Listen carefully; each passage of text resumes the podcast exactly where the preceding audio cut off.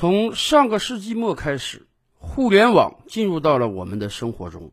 经过二十多年的发展，互联网已经成为我们每个人生活中的必备。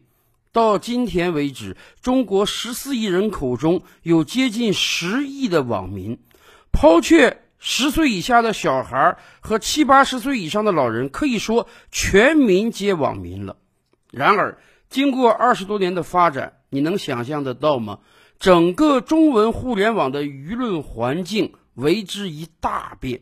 倒退二十年的互联网环境跟今天几乎是完全不同的，哪怕十年之前跟今天都是大相径庭的。对于年龄大一些的人来讲，大家还是有着互联网记忆的。我们能回忆起十多年前、二十年前的互联网是个什么状态吗？我们可以用一个词来代表：公知横行。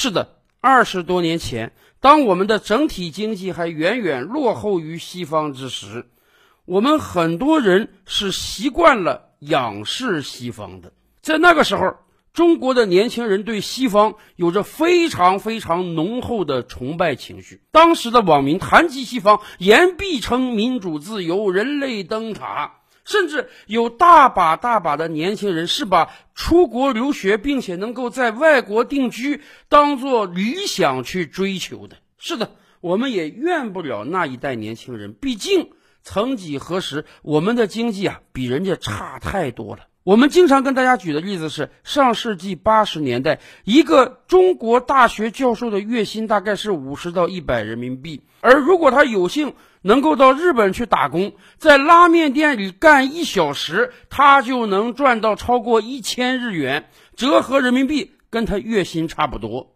所以啊，我们也怪不得一整代年轻人恐怕是跪得太久了，膝盖麻木了，再也站不起来了。我们也怪不得在长达十多年的时间里，整个互联网上到处都是工资的声音。所以，我们甚至听到了很多公知精心编造出来的谣言，比如说。西方世界不但经济强大、国力强大，而且特别有善心。美国有个小镇，为了让一只落在高压线上的鸟不至于被电死，把整个城市的电网都关了。仓顶时而知礼仪，在西方人身上得到了最好的表现。而且，西方世界是那么样的高瞻远瞩，油纸包这个梗，相信很多人都了解了。曾经真的有人相信啊。在青岛的下水道中，每隔几百米就会埋上一个油纸包。哎，如果你这个下水系统出现问题了，没关系，缺零件不是吗？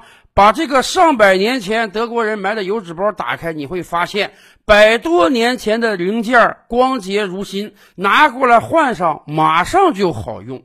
没办法，在一整代公知精心炮制的谣言下，很多人真是被洗脑了。西方世界在他们的心中，那简直就是天堂一般的存在，而我们生活在人间的人，可不只能永远仰视着天堂吗？然而，时移世易，可能西方人都没有意识到。这些年来，中国会进步的如此之快，以至于短短十年，中国人看西方的眼光早就发生了变化。前些日子，美国知名的双月刊《外交》杂志在它的官方网站上刊登了一篇文章，题目就是啊，中国年轻人。对西方失去信任。这篇文章哀嚎道：“如今许多中国年轻人不但对美国的外交政策感到愤怒，更对西方视为根基的社会政治理念不屑一顾。简言之，今天的中国年轻人已经不习惯于仰视西方了。是的，我们已经开始平视西方了。于是，曾经的公知销声匿迹了。”在今天的中文互联网上，我们根本找不到那些言必称西方、言必称人类灯塔的公知了。甚至有一个调查很有意思啊，以往咱们对于海外留学回来的人，那真是无比仰视的。您甭说读的是什么常春藤的盟校啊，你就是读个一般的外国大学，你回来那用人单位都是另眼看待的。而今天。有一份调查，调查了很多知名大企业的 HR 人力资源主管，人家对应聘者的学历做了一个排序啊。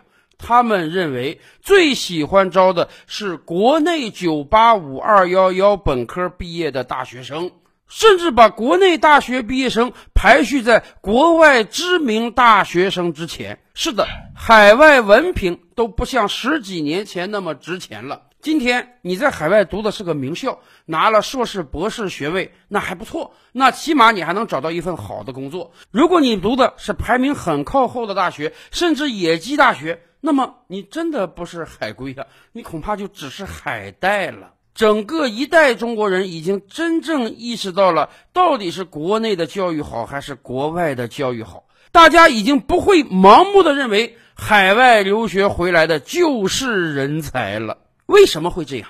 原因很简单，我国不断提升的经济实力，让整个一代年轻人真的站起来了。回想很多七零后、八零后的童年，哎，在很多地区那真是吃不上、穿不上啊。当一个家庭还得为这个礼拜能不能吃上一口肉而盘算许久的时候，我们看到外国大超市那琳琅满目的食品，我们看到外国人那光鲜亮丽的衣着，自然。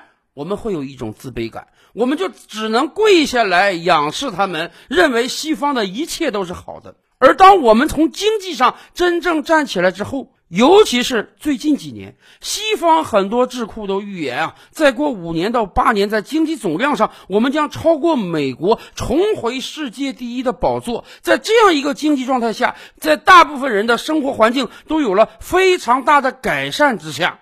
在一整代年轻人，九零后、零零后，甚至一零后，从出生开始就衣食无忧的时候，我们怎么可能还仰视西方呢？经济基础决定上层建筑，富足起来的环境，让我们的年轻人在看西方的时候彻底扭转了心态。尤其是刚刚过去的二零二零年，疫情绝对是一个催化剂。如果没有这场疫情，广大年轻人可能觉得我们追赶美国的步伐还很长，毕竟人均 GDP 我们还落人家一大截呢。还有很多人可能觉得人家美国已经领先一百年了，可能它的制度会更好，可能它的人口素质会更高。然而，过去一年的实践可以说彻底的把西方身上的画皮揭了下来，美国制度上的漏洞和弱点。美国人口素质的低下，甚至美国国内自身存在的诸多矛盾，在疫情面前被一一展现。从全球范围来看，真的没有哪一个大国能够像我们应对的如此完善。说实话，疫情也是战争啊！现代战争打什么？打你的后勤能力，打你的工业基础，打你的动员能力啊！在这场没有硝烟的战争中，我们中国可以说取得了完胜，而美国取得的是超过五六十万人死亡的惨败。在这个时候，谁还敢吹嘘西方的制度有多么完美？在这个时候，谁还敢感慨美国是人类社会的灯塔？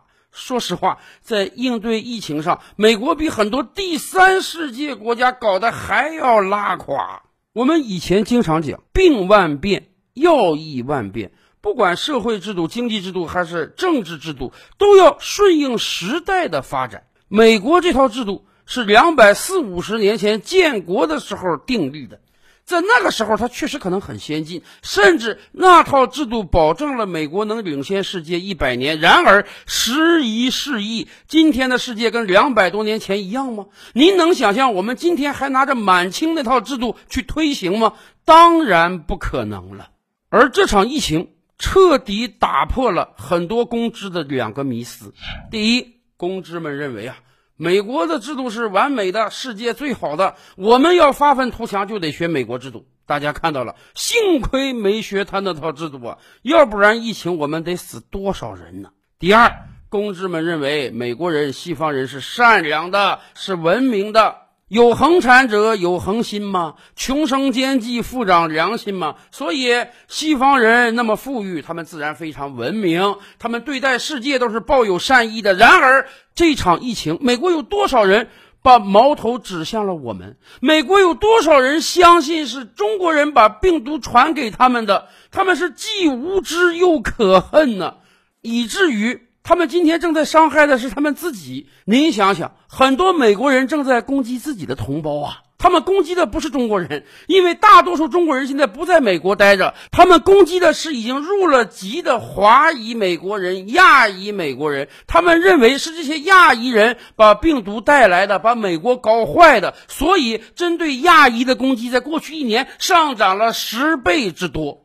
谁说西方人文明？看看他们的所作所为吧。西方从来就是一个弱肉强食的丛林社会呀！如果不是这场疫情，我们很多年轻人可能要再用五年、再用十年，才彻底看穿西方的本质。然而，由于疫情的加速催化作用，连美国人都要感慨：整个一代中国年轻人已经失去对西方的信心了。是的，我们已经几乎看不到。公知的身影了，我们已经开始平视西方，而不是仰视西方了。连美国人都感慨，这恐怕只是一个开始啊！几十年前，中国年轻人对西方盲目崇拜，那是特定历史情况下的特殊产物。而如今，整整一代中国年轻人在亲眼目睹中国经济腾飞的同时，又亲眼目睹了西方国家的衰落，照搬西方体制国家的失败。自然会对西方的态度发生改变，